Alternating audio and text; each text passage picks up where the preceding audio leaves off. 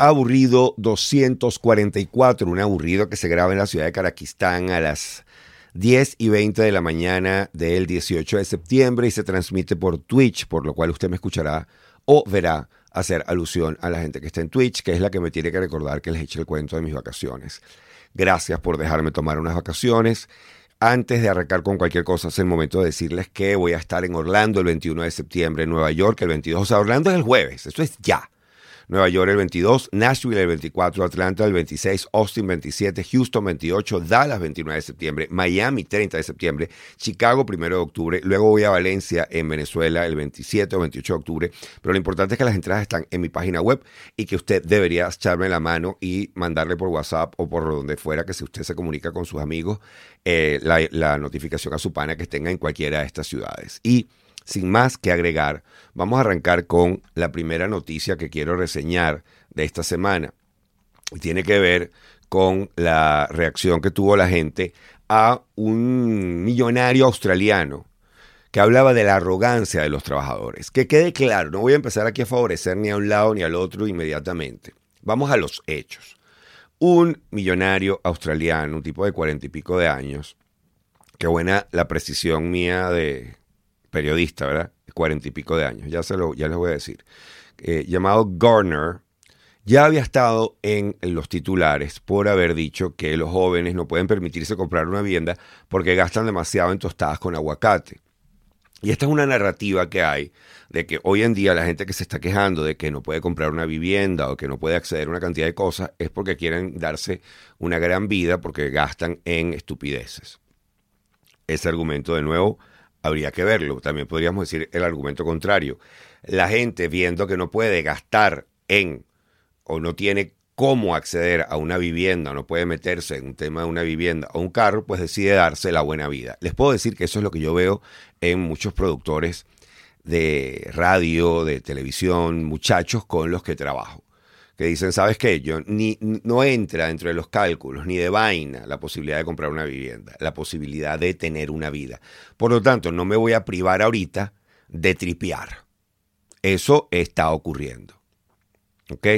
Y aquí ya me están poniendo en el chat, gastan en un iPhone 15 Pro, que por cierto, la gente de Apple, de verdad, qué nivel de morro salir a vender la conexión tipo C, a la cual fueron obligados por la Unión Europea, como, wow, mira lo que le pusimos al iPhone 15, no seas pendejo. Yo sé que yo tengo un ligero, ligero prejuicio contra Apple. Y es por el hecho de que siento que con el cuento del ecosistema te tienen enyucado. Pero salir a vender el nuevo iPhone con un jack C con conexión 2.0, que es una conexión que tiene años y pudieron haberle puesto una conexión 3.0, una conexión... Es un nivel de me cago en mi audiencia insólito, en mi público, en mi consumidor. Y si usted es dueño de Apple, chévere, me encanta, las cámaras son increíbles. Eh, si usted se acostumbra a su ecosistema maravilloso, yo tuve una Mac, yo hice mi tesis en una Mac en una Macintosh. No tengo ningún problema. Mi hija tiene Apple, ella decidió que ella quería tener un iPhone porque, bueno, la presión social es muy arrecha. Obviamente tiene un perol usado que no pagué ni lo que, o sea, le ofrecí, le ofrecí un, un, un, OnePlus. No, no, yo quiero tener, bueno, vaya y sufra. Y cada vez que tiene un contratiempo, me le río en la cara en voz alta. Sigue, sigue tratando de entrar a tu sistema de archivos como entro yo aquí. Pero bueno, más allá del el tema del iPhone, ese es el argumento. Yo estoy gastando porque no puedo invertir en mi futuro. No hay dinero suficiente para invertir en mi futuro, pero sí hay dinero para las tostadas con aguacate. Y Gurner eh, ahora dice en una... Tim Gurner declaró en una reunión, necesitamos ver dolor en la economía.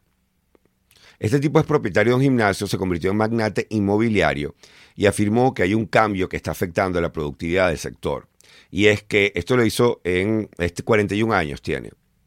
Esto, este hombre había dicho durante la pandemia, dijo que la pandemia, perdón, había empeorado las actitudes y la ética laboral de los empleados y puso a los albañiles como ejemplo, diciendo que eh, la productividad del sector inmobiliario está siendo afectada por la productividad de estos obreros y está alimentando la escasez de viviendas en Australia.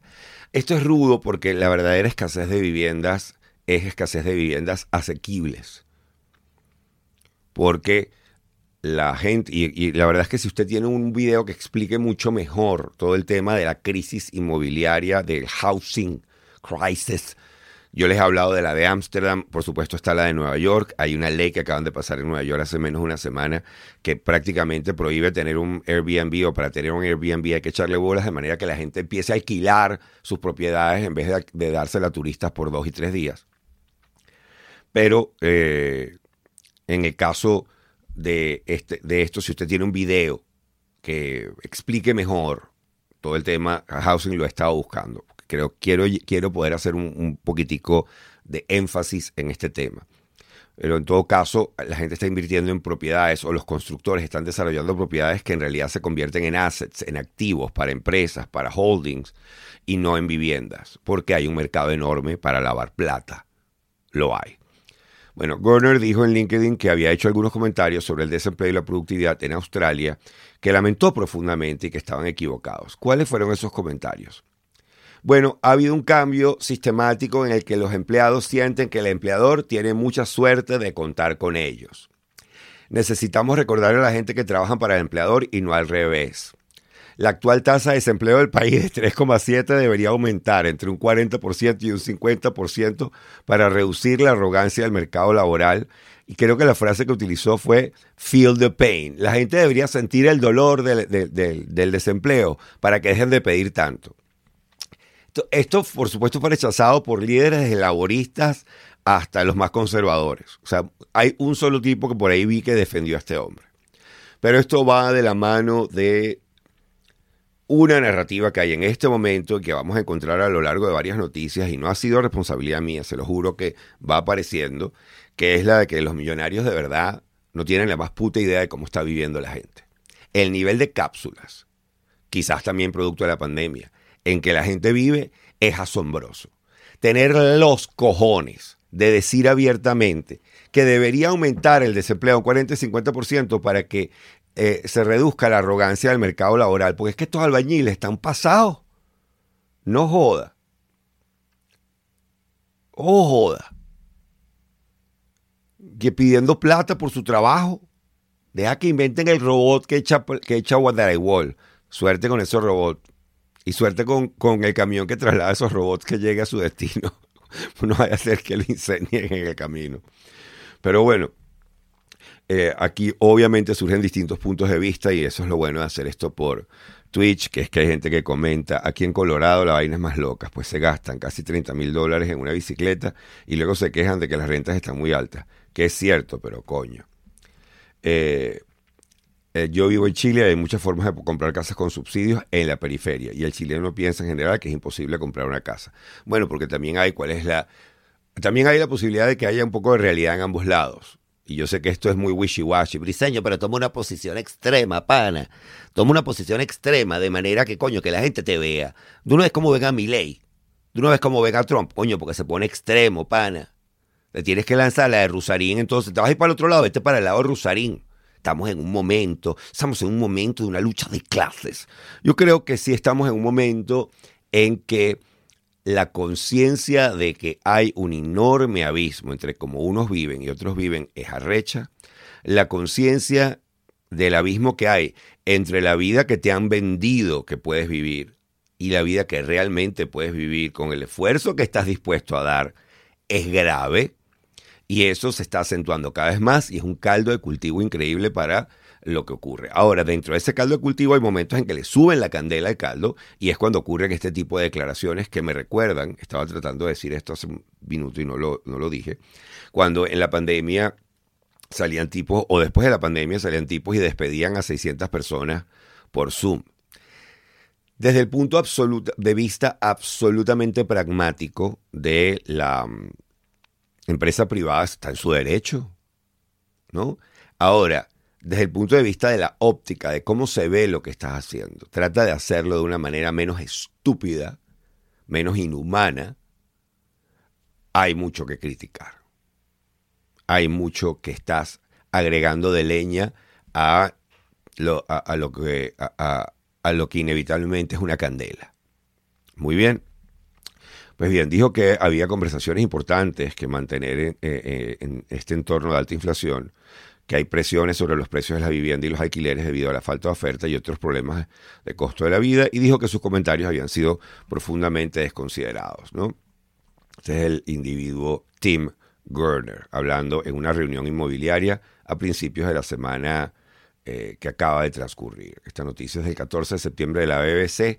Recuerden que siempre coloco los links a los artículos de manera que usted pueda leerlo usted mismo y como muchos de ustedes hacen, sobre todo en el Patreon, que es a quienes les paro bola porque pagan, porque en eso soy absolutamente capitalista y me debo a esa gente y la verdad es que contestarles sus mensajes semanalmente es un trabajo aparte que tengo eh, usted puede ponerme sus comentarios. Usted puede ponerme, bueno, mira, no estoy de acuerdo, diseño como lo leíste. El cambio de actitud hacia el empleo es algo de lo que hemos hablado. Hablamos varias veces en varios aburridos sobre la renuncia silenciosa, es decir, el trabajar al mínimo de lo que necesitas trabajar para eh, ganarte tu sueldo y el dejar de comprometerte con empresas que realmente no les importas. Eh, la decisión de ceñirse estrictamente a la función del puesto y no hacer más por los jefes y la empresa, y el de los trabajos de chicas perezosas, que se refieren a puestos flexibles y bien remunerados, que ofrecen un mayor equilibrio entre el trabajo y la vida personal. Este de chicas perezosas no lo había leído, Lazy Girls, bueno, está bien, o Lazy Susan, será, no sé cuál será la traducción de eso. El, el asunto es que este hombre fue defendido solamente por un eh, por un tipo que se llama, eh, ¿dónde está el que lo defendió? El Consejo de Minerales de Australia, Andrew Michelmore, el presidente del Consejo de Minerales de Australia. Que, ser el presidente del Consejo de Minerales, o sea, ser el presidente de un consejo de explotadores de minerales, es ser como el personaje de Kino que siempre hablaba detrás de la butaca y lo que se veía era el tabaco y el humo que iba echando dijo, eh, los empleados se han acostumbrado a ganar la misma cantidad de dinero, pero no a trabajar las mismas horas. Ahora, si están ganando la misma cantidad de dinero, si estoy leyéndote literalmente Michelle Moore, tú estás hablando de gente que en un ámbito de inflación de uno y dos dígitos en otros lugares, están ganando lo mismo y quieres que trabajen las mismas horas. Este además es director ejecutivo, perdón, Tim Gardner, para que lo tengan claro, es el director ejecutivo el que dio la declaración inicial, de eh, Garner Group y tiene un patrimonio de 598 millones de dólares. Y en el pasado habló sobre cómo los préstamos de su abuelo y ex jefe lo ayudaron a comenzar como propietario de un negocio. Que esa es la otra. ¿Desde dónde arrancaste tú?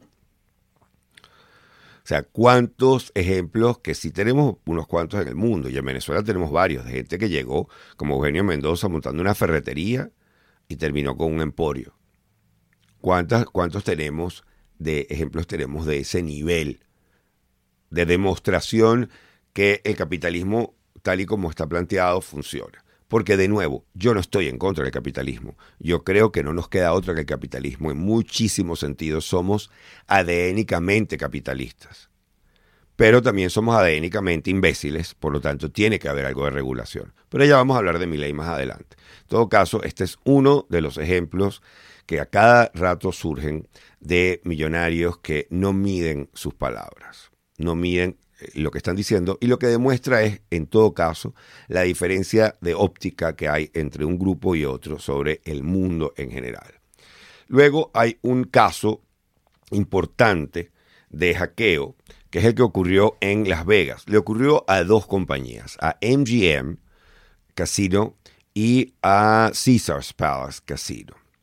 Y este hacking ah, supuestamente lo hizo la gente de Black Cat, hay varias versiones al respecto, pero el asunto es que ya desde el lunes pasado tenían un problema de ciberseguridad que estaba afectando algunos de los sistemas. ¿Por qué es importante hablar de esto, Briseño? ¿Qué coño tiene que ver conmigo la ciberseguridad de Las Vegas? Permíteme tomar un sorbo de café antes de explicártelo.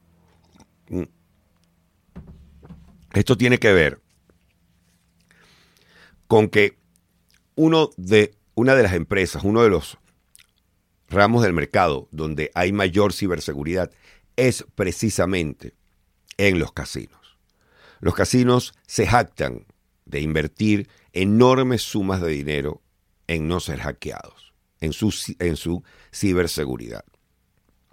¿Por qué? Bueno, porque la gente coloca sus, eh, tienen números de tarjetas de crédito, nombres de cientos de personas que manejan muchísimo dinero. Se deben a ese cliente. Y además, eh, eh, el casino es de algún modo un hacker, es un, es un hacker de tu ánimo, de tu entusiasmo y de tu cartera. Por lo tanto, sabe que debe protegerse del hackeo porque el casino como tal es un hacker. El caso es que estas organizaciones tuvieron que pasar, inclusive, eh, perdón, esta organización MGM tuvo que pasar a modo manual, inclusive dando facturas en papel escritas a mano. Y comenzaron publicando que tenían cybersecurity issues y después terminaron cerrando buena parte porque hasta las máquinas, las maquinitas clásicas de casino se detuvieron. El asunto es que esto ocurrió con un tipo de, hackeo que se llama eh, phishing. Phishing es cuando se meten a buscar tus datos y de repente tú respondes un correo que no debes responder y logran entrar y tú de repente eres una persona importante dentro del sistema y entrando a tus datos logran entrar dentro del sistema, desinstalar programas de detección de mm, virus y, e instalar malware. Pero esto ocurrió como un ejemplo de phishing y tiene que ver con voice and phishing. Ya lo voy a explicar. En todo caso, Caesars Palace pagó 15 millones de dólares a los hackers que entraron en sus sistemas y siguió operando, mientras que MGM decidió no pagar. 15 de 30 que les estaban solicitando. Hubo una negociación. Que que el casino es capaz de sacarle plata hasta el carajo que viene a asaltarlo. Es decir, llegan unos ciberhackers, le hackean el sistema a Caesars Palace, a un casino, a la gente que sabe hackear nuestra atención, sabe hackear nuestra cartera. Y les piden 30 millones y los casinos son tan increíblemente mafiosos que lograron negociar y llevarlo a 15 millones de dólares. En el fondo le quitaron 15 millones de dólares a quien les estaba robando. La casa siempre gana. Pero bueno, el caso es que esto es un ataque que se hace por phishing. ¿Y cómo funciona el phishing? Esto es una palabra que mezcla voice y phishing. Phishing, como todas las técnicas de ingeniería social, es decir, donde yo averiguo unos datos de ti y eso me permite acceder cada vez más a ti o a tu información o a lo que utilizarías como clave o a las terminales donde trabajas que tienes seguridad.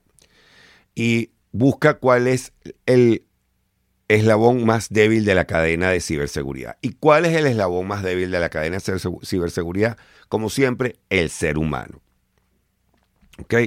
El, caso es que, según una, una investigación, más del 90% de los ataques eh, cibernéticos comienzan con phishing y es una de las formas más comunes en que las organizaciones son vulneradas.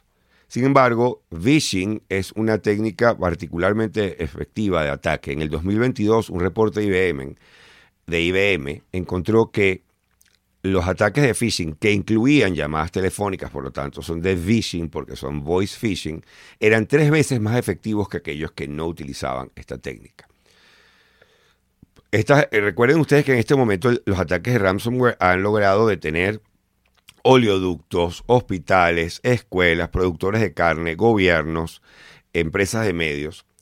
Y eh, en la era, nueva era de inteligencia artificial, es que esta gente está no solamente utilizando información hackeada por los medios tradicionales, pero utilizando tu perfil social. Según, una, según Peter Nicoletti, que es jefe global de seguridad de información en Checkpoint Software. Desde el punto de vista del atacante, nos dice Stephanie Carruthers, que es Chief People Hacker para IBM. Me encanta que tu cargo sea jefa hackeadora de gente. No, jefa de hackeo de gente. Pero aquí dice Chief People Hacker. ¿Dónde está el Chief People Hacker? ¿Por qué? Porque tenemos un borracho allá abajo que coño, no hay nadie que logre que deje de beber y ya está rompiendo sillas. Y el tipo va y lo hackea y le dice, ¿sabes qué? Tu mujer igual no te quiere. Y el tipo se pone a llorar y lo sacan en una carretilla, bonito. Pero decía, desde el punto de vista del atacante, phishing es bastante fácil. Con phishing yo tengo que establecer una infraestructura, tengo que escribir un correo electrónico y hacer cositas técnicas. Pero con phishing levanto el teléfono, llamo a alguien y pregunto para que pido que me reseten mi clave. Es bastante simple. Y al parecer esto fue lo que ocurrió. Obtuvieron el perfil de LinkedIn de una persona que tiene un nivel de seguridad importante en, el casino. Eh, utilizando esa información llamaron y puedes utilizar inteligencia artificial para que la voz sea simulada y la forma de hablar sea simulada y hicieron un reseteo de su clave y desmontaron, una vez adentro, desmontaron el sistema de seguridad y lograron montar su ransomware para, para pedirle plata pues a esta gente. Entonces, si esto, eh, aquí hay varios ángulos, obviamente. Hay un ángulo que es el de, mientras nosotros seguimos preocupados por quién carajo nos va a robar el carro, hay 90 ataques que estamos sufriendo y no sabemos en cuál de todos vamos a caer, porque además yo creo que aquí juega, como en el caso del príncipe nigeriano, el tema probabilístico. O sea, cuántos ataques lanzas y cuántos son realmente efectivos. Por el lado de phishing es increíble. Es increíble que todavía seguimos recibiendo DMs que nos dicen, mira, te estoy llamando de Instagram, este, si quieres que tu cuenta no sea desactivada en cinco días, eh, necesitas escribirme aquí o darle este link.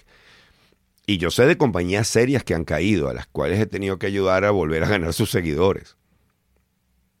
Pero estoy hablando de uno de cientos de miles de ejemplos. De allí que uno de mis videos favoritos o mis géneros de videos favoritos sea la gente que hackea a los hackers y le cierra la operación un poco de loquitos en la India que están haciendo millardos. Pero bueno, dentro de la narrativa de los millonarios, esta gente es la que se enriqueció con nosotros, así que yo ladrón que roba ladrón.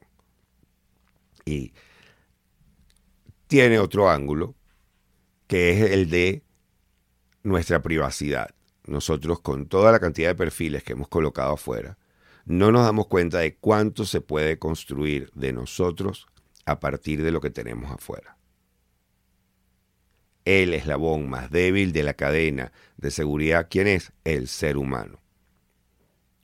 Otro estímulo más, por cierto, para sustituir todo lo que puedas con inteligencia artificial si tienes una empresa. Porque no creo que la inteligencia artificial me vaya a dar eh, la clave porque alguien llamó.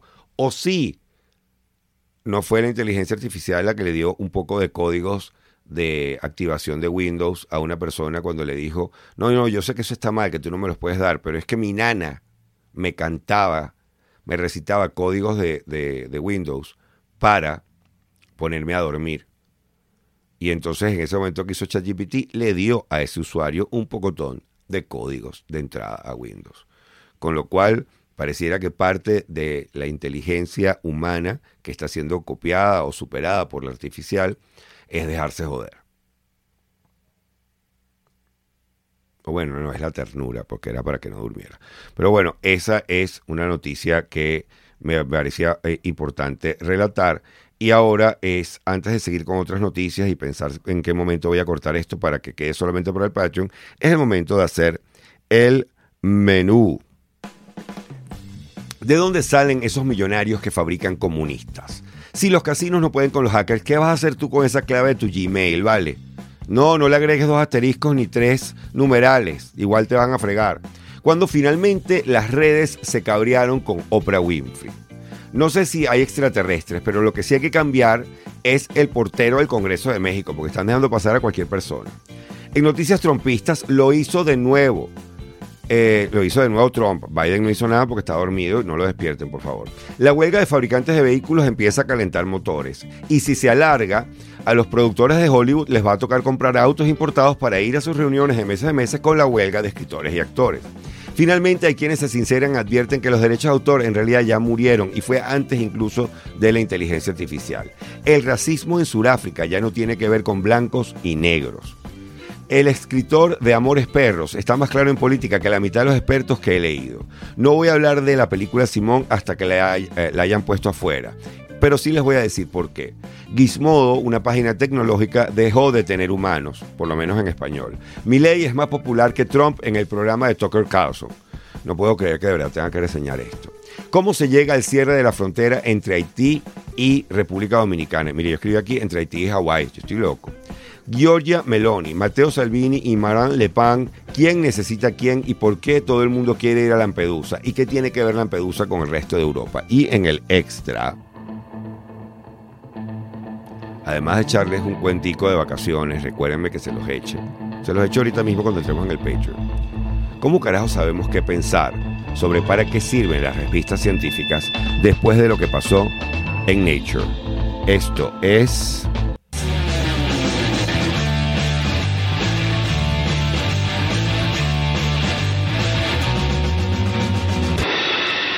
Aburrido.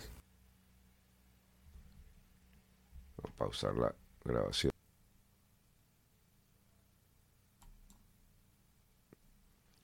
Muy bien, voy a dar una noticia más para la gente que está con nosotros y no está pagando el Patreon.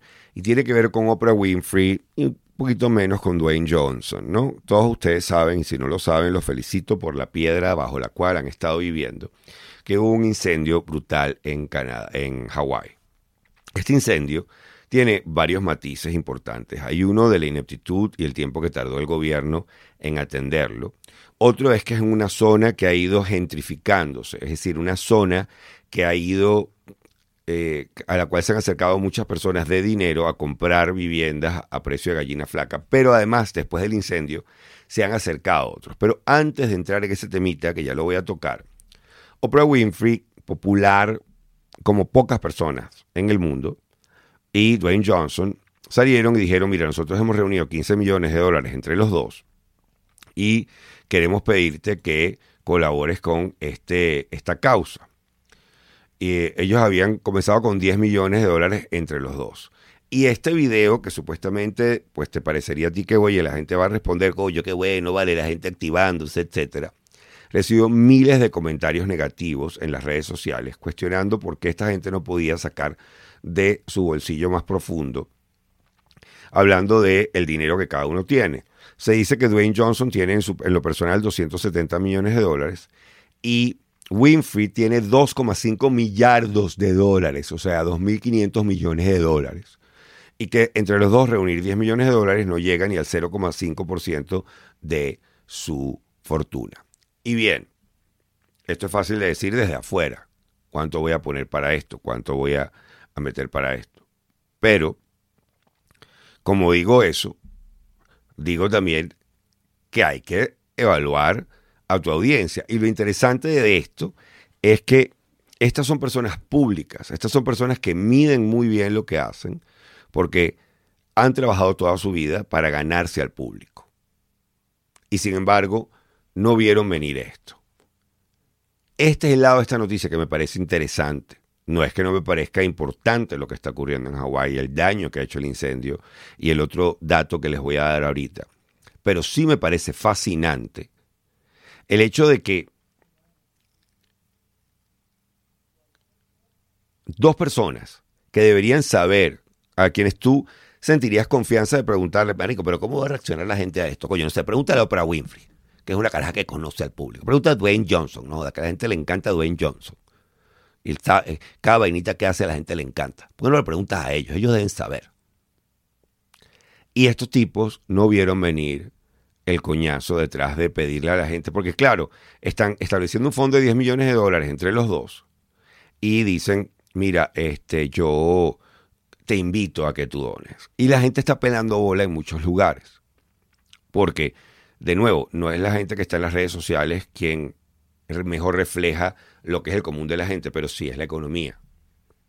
Y la gente está apretada y siente que hay una casta que no, pues mira, ya yo estoy hablando tipo mi ley. Me encanta, Briseño, dijiste casta. Dijiste casta.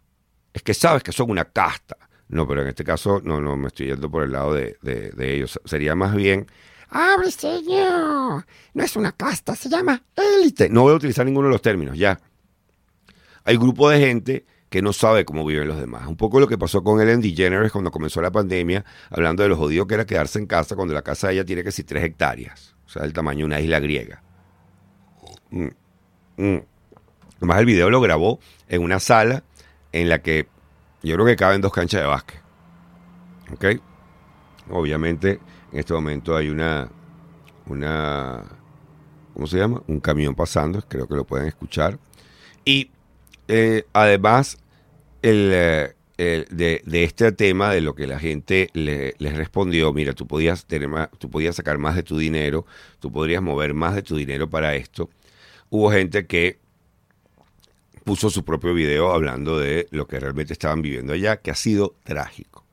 Porque además de que recibieron una atención bastante tardía en Hawái, el gobernador ha tenido, el Josh Green, eh, tuvo que abrir varias investigaciones porque hay gente que ha hecho ofertas no solicitadas para comprarle propiedad a el pueblo de Maui de La Jaina en violación a una orden de emergencia que él había sacado el, el, 19 de agosto, en la cual se prohibía que la gente hiciera ofertas para comprar la tierra, para ponérselo de una manera más clara. Este pueblo de La Jania, que es un pueblo muy hawaiano, muy de la gente que vivía allá,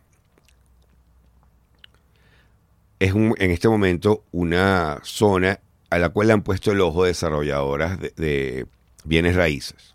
¿Para qué? Para casas de lujo.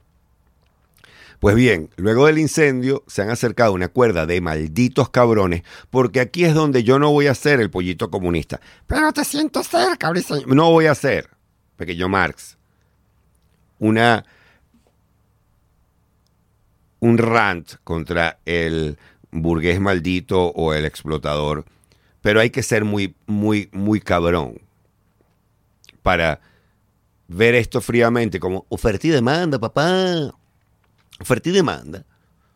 En este momento acaba de aparecer una oferta de terrenos porque se les quemó toda su vida. Hay que tener un poquito de pudor para llegar que mira, no es porque se te haya quemado tu, tu tierra y tú estés urgido en este momento de dinero. No, no, no es por eso no es porque yo quiera hacer negocio con tu tragedia, no, no, para nada es por eso. Pero, eh, ¿por cuántos centavos me vas a vender tu casa dado que no tienes nada? Porque lo que tienes atrás era lo último que tenías y está quemado. Hay que ser muy maldito. Y de hecho hay toda una teoría de conspiración de que hay una cantidad de gente que no atendió, que, que, que no fue atendida porque querían que perdieran su casa porque están interesados en desarrollar esto. Pero bueno, el gobernador tuvo que sacar una orden especial diciendo está prohibido acercarse ni vender en este momento. Espérense un momentico a ver cómo los atendemos. La idea era darle a los residentes de esta zona un espacio para respirar mientras deciden qué es lo que van a hacer. Esto lo dijo Green, el gobernador Josh Green de Hawái. Hay un miedo de que la gente va a dejar la Jaina o el Maui y se van a llevar su cultura y sus tradiciones con ellos y contribuir al éxodo de hawaianos a lugares menos caros donde vivir. Todo Hawái en buena medida se está gentrificando. Hemos visto esto en una cantidad de lugares en nuestro país y en el mundo donde la gente ha perdido todo, eh, excepto la tierra que tienen. Y llega alguien y de repente la compra por pennies, por dólar. Queremos mantener esta tierra en las manos de la gente local y queremos darle por lo menos la oportunidad de decidir eh, si quieren reconstruir su casa y su vivienda. 115 personas murieron en este fuego eh, que atravesó la Jaina en horas y se destruyeron alrededor de 1.800 a 1.900 hogares. Esto es un pueblo de 12.000 personas que gente que trabajaba en hoteles y restaurantes en Canapali y en La Jaina eh, 6.000 personas se están quedando en hoteles y retales de vacación, entre ellos Paris Hilton se fue a Hawái como a, mira, le dijeron, no, mira, pero no vayan para Hawái que en este momento y pero no, vale, yo voy a ayudar a la economía local y además lo que me provoca es Hawái. Y Paris Hilton se fue para allá. Eh, y él, quería colocar además una moratoria en la venta de, terrenos en la Jaina para prevenir, prevenir que la gente eh, eh, fuera sacada de allí, pero el gobernador dijo que este tipo de prohibición absoluta no era posible hacer y no quería prevenir que la gente que está considerando vender su tierra, pues lo haga, porque también es su derecho. La prohibición es de hacer ofertas no solicitadas. Es decir, tú no te puedes acercar y decir, mira, ¿cuánto me vendes esto? Tiene que haber una oferta por parte de la persona involucrada. La, bueno, aquí, aquí en este artículo que les dejo de CTV News está todo completo, pero esto tiene que ver también con la óptica de cómo se ve eh, el, e, ese capitalismo que muchos critican. Me encantaría ver a ley diciendo, bueno, y obviamente es lo que va a decir, y usted decide si está de acuerdo con él, es oferta y demanda, pero siente un precedente muy raro, muy loco, que se quema un pueblo y de repente puedes entrar y comprar todo, porque sabemos que hay gente que estaría dispuesta a hacerlo. Creer que no hay gente dispuesta a hacer algo como eso es estar loco. ¿Ok? Eh, en Puerto Rico pasó, por ejemplo, algo similar con el tema del huracán María y la, eh, eh, la, óptica con la que se ve ese fenómeno es fatal. Muy bien. Bueno, yo creo que, que ya grabamos suficiente para la gente del Patreon. No sé si quieren que selle con este, estos datos que debería tener todo el mundo de chequeado.com que es que no hay evidencia de que los cuerpos presentados en el Congreso de México sean extraterrestres y tampoco fue certificado por la UNAM. Fue certificado por la UNAM, ya esto lo deben saber todos porque yo no puedo creer que ustedes vean bajo una piedra, pero yo solamente quería hacer un comentario sobre esto. Recuerden, en una audiencia pública en la Cámara de Diputados mexicanos se presentaron dos cuerpos de supuestos seres no humanos. En realidad son restos prehispánicos de las momias tridáctilas de Nazca que fueron encontrados en el 2016 en Perú y según el Comité Mundial de Estudios de Momias, estos fueron cuerpos manipulados, rearmados. ¿Te acuerdas de el amiguito en Toy Story que rearmaba con juguetes su propio, su propio Frankenstein? Bueno, esta momia es un Frankenstein de otras momias. Y la idea era hacer explotación comercial con esto. La UNAM explicó que solo analizó la antigüedad, no dijo nada sobre el origen extraterrestre. Pero este hombre se presentó, los otros invitados que habían acudido dijeron, coño, ¿para qué me invitas con este tipo aquí metido? me hagas esta vaina. Y eh, el Comité eh, de Estudios de Momias había publicado un artículo que refutaba cualquier origen extraterrestre. De hecho, hay hasta una orden de la Fiscalía por este, este eh, peruana. Hay una investigación de la Fiscalía con respecto a estas momias. Y ya en el 2021 se había publicado en el International Journal of Biology and Biomedicine que la cabeza del pequeño cuerpo está hecha en gran parte de un cráneo de llama deteriorado y otros huesos no identificados, y se parece mucho al cráneo humano. La UNAM solo certificó la antigüedad y varios de los científicos que asistieron dijeron que no. Pero a este tipo, con el cuento de un diputado le parece importante que este cuento se eche, juntaron manzanas con cebolla. ¿Por qué? Porque había invitados importantes que podían dar un testimonio interesante ante el Congreso, un poco hablando de la importancia de abrir las cajas de reportes y empezar a separar la paja del grano. Sin embargo, ¿cómo vas a separar la paja del grano cuando llevas semenda paja en dos, en dos sarcófagos y la, la vendes como, bueno, aquí están los extraterrestres? Entonces hay un argumento de que no, pero es que el Congreso es la casa del pueblo. No, no es así de simple. El Congreso tiene que ser un lugar donde el pueblo sea representado y protegido. Y a veces, y lo que voy a decir va a sonar medio facha o medio dictatorial, pero hay que saberlo interpretar, porque esto se lo enseñan a uno en periodismo, a la gente hay que protegerla de sí misma, de su tendencia a creer en lo que le gustaría creer. Y ahí es también donde debió haber un, debate y donde congresistas debieron haber alzado la mano y decir, ya va, pero tú me estás trayendo esto que está comprobado que es mentira. Tú le estás mintiendo a la gente. Pero de nuevo, Masai, como quiera que se llama el periodista que hizo la, presentación, es un tipo que tiene una habilidad de meterte el cuento y probablemente tiene muchas patas ciertas. Pero con la urgencia de que te crean, te vas de bruces. Y yo de esto tengo para hablarles hoy en el mundo académico y en otros mundos. En todo caso, le recuerdo a la gente que no me sigue en Patreon que esto está siete días gratis. Es decir, usted entra y tiene siete días gratis de Patreon y puede escuchar este podcast, puede escuchar los otros podcasts, puede acceder al contenido, puede ir a, las grabaciones con público en vivo, que ya me dijo uno de ustedes que, coño, Briseño, cámbiamele la portadita en Patreon a esas grabaciones en vivo, de verdad que, coño, o sea, por favor, una cosa bonita. Me molesta un buen producto mal mercadeado. Estamos en eso. Estamos aquí para escucharlos. En todo caso, también les recuerdo que voy a estar en Orlando el 21 de septiembre, Nueva York el 22 de septiembre, Nashville el 24 eso es ya. 24 de septiembre, Atlanta 26 de septiembre, Austin 27 de septiembre, Houston 28 de septiembre, Dallas 29 de septiembre, Miami 30 de septiembre, Chicago 1 de octubre. Vamos entonces a transmitir ahora solamente para nuestros panas del Patreon.